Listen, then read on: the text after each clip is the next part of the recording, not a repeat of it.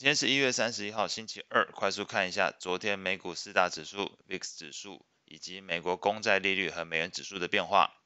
标普百指数下跌一点三 percent，道琼工业指数下跌零点七七 percent，纳斯达克指数下跌一点九六 percent，费半指数下跌二点六七 percent，恐慌指数 VIX 上涨七点六七 percent，收在一九点九三。美国十年期公债殖利率上升二点六个基点，来到三点五四四 percent。美国两年期公债殖利率上升三点三个基点，来到四点二四 percent。美元指数上涨零点三二 percent，来到一零二点二五六。股市消息面部分，本周市场焦点落在台湾时间周四凌晨两点的美国联准会利率会议，以及大型科技股财报公布，包括 Meta。苹果以及 Google，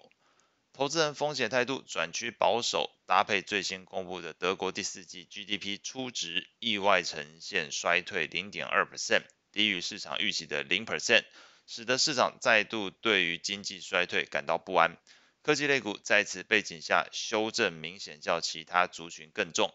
标普十一大类股由能源科技领跌，必需消费是唯一上涨类股。债券市场部分，投资人普遍预期美国联准会将在本次利率会议上宣布升息一码二十五个基点，而英国央行和欧洲央行也被市场预期将升息两码五十个基点。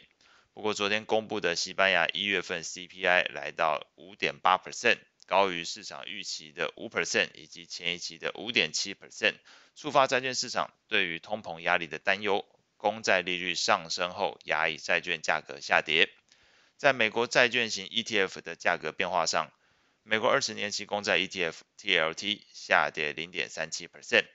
美国七到十年期公债 ETF IEF 下跌零点三一 percent，美国一到三年期公债 ETF SHY 下跌零点一 percent，美国投资等级债券 ETF LQD 下跌零点三八 percent。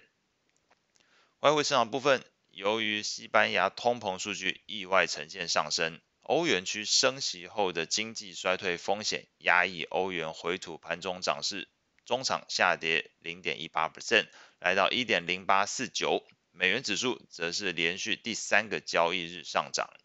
在汇率型 ETF 的价格变化上，美元指数 U ETF UUP 上涨零点三六 percent，欧元 ETF FXE 下跌零点一七 percent。